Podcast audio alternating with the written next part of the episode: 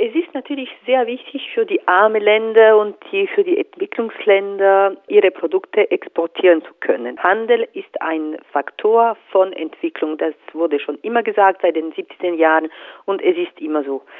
Aber was wir kritisieren, sind die Auflagen, die die Industrieländer wie die Schweiz in diesen Freihandelabkommen reinmachen. Und das heißt, dass sich die Vertragsparteien auf Handelseinschränkungen in gewissen Bereichen einigen, die nicht dem freien Markt ausgesetzt werden sollen.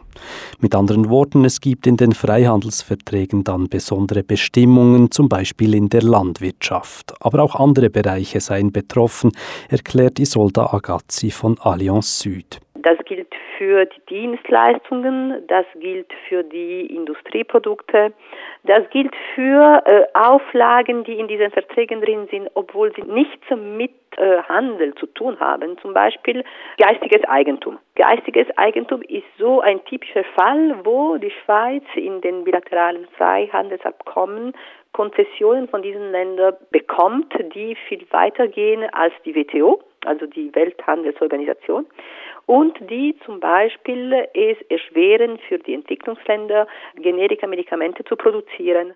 Damit die Schweiz die eigene teure Pharmaindustrie schützen kann, pocht sie darauf, dass dort die freie Marktwirtschaft eingeschränkt wird.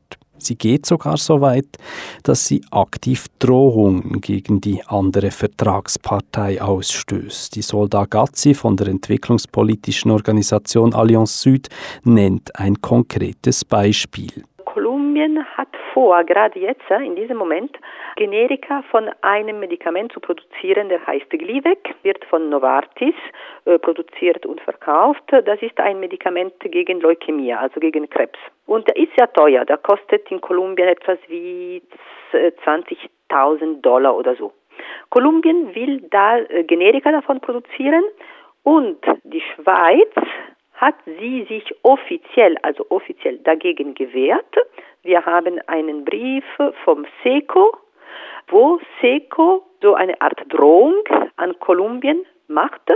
Das Staatssekretariat für Wirtschaft SECO fordert Kolumbien in diesem Brief auf, auf die Produktion des billigeren Generikas zu verzichten. Sonst gefährdet das Land die guten Handelsbeziehungen.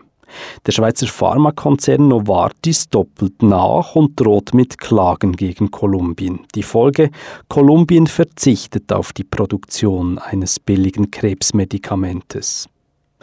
Noch gefährlicher als Freihandelsverträge zwischen zwei Ländern seien die großen Verträge, die nun abgeschlossen werden sollen, erklärt Isolda Agazzi. Diese Megadeals, also TISA, TPP, der transpazifische und TTIP, der transatlantische Abkommen, die gehen noch viel, viel weiter als das, was wir bis jetzt gesehen haben. Als die WTO sowieso und auch als die Freihandelsabkommen, die im Moment schon existieren. Das ist noch eine, eine stärkere Deregulierung und eine stärkere Liberalisierung. Also man, man muss sagen, wir sind nicht gegen Handel, also wir sind wirklich nicht für Protektionismus, aber wir sind für ein fairer Handel. Wir sind für einen Handel, der wirklich die Menschenrechte und die Umwelt respektiert und allen Ländern ermöglicht, sich zu entwickeln, ohne nur oder fast nur oder am meisten den Großkonzernen zu dienen.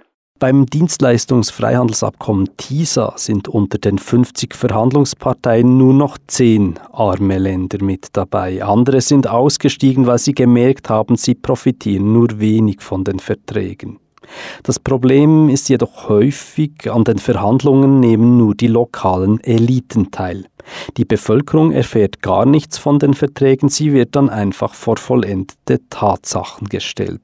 Isolda Agazzi erzählt, immerhin gäbe es Beispiele von Ländern, wo regierungskritische Parteien oder Organisationen Wind von den Verhandlungen erhielten.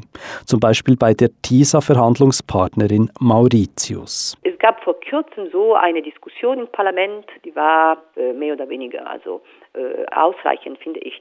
Aber das, das, das geschieht nur jetzt, weil ein, paar Gewerkschaften haben ein paar Parlamentarier so überredet, das im Parlament zu bringen. Aber ansonsten bis jetzt gab es nichts.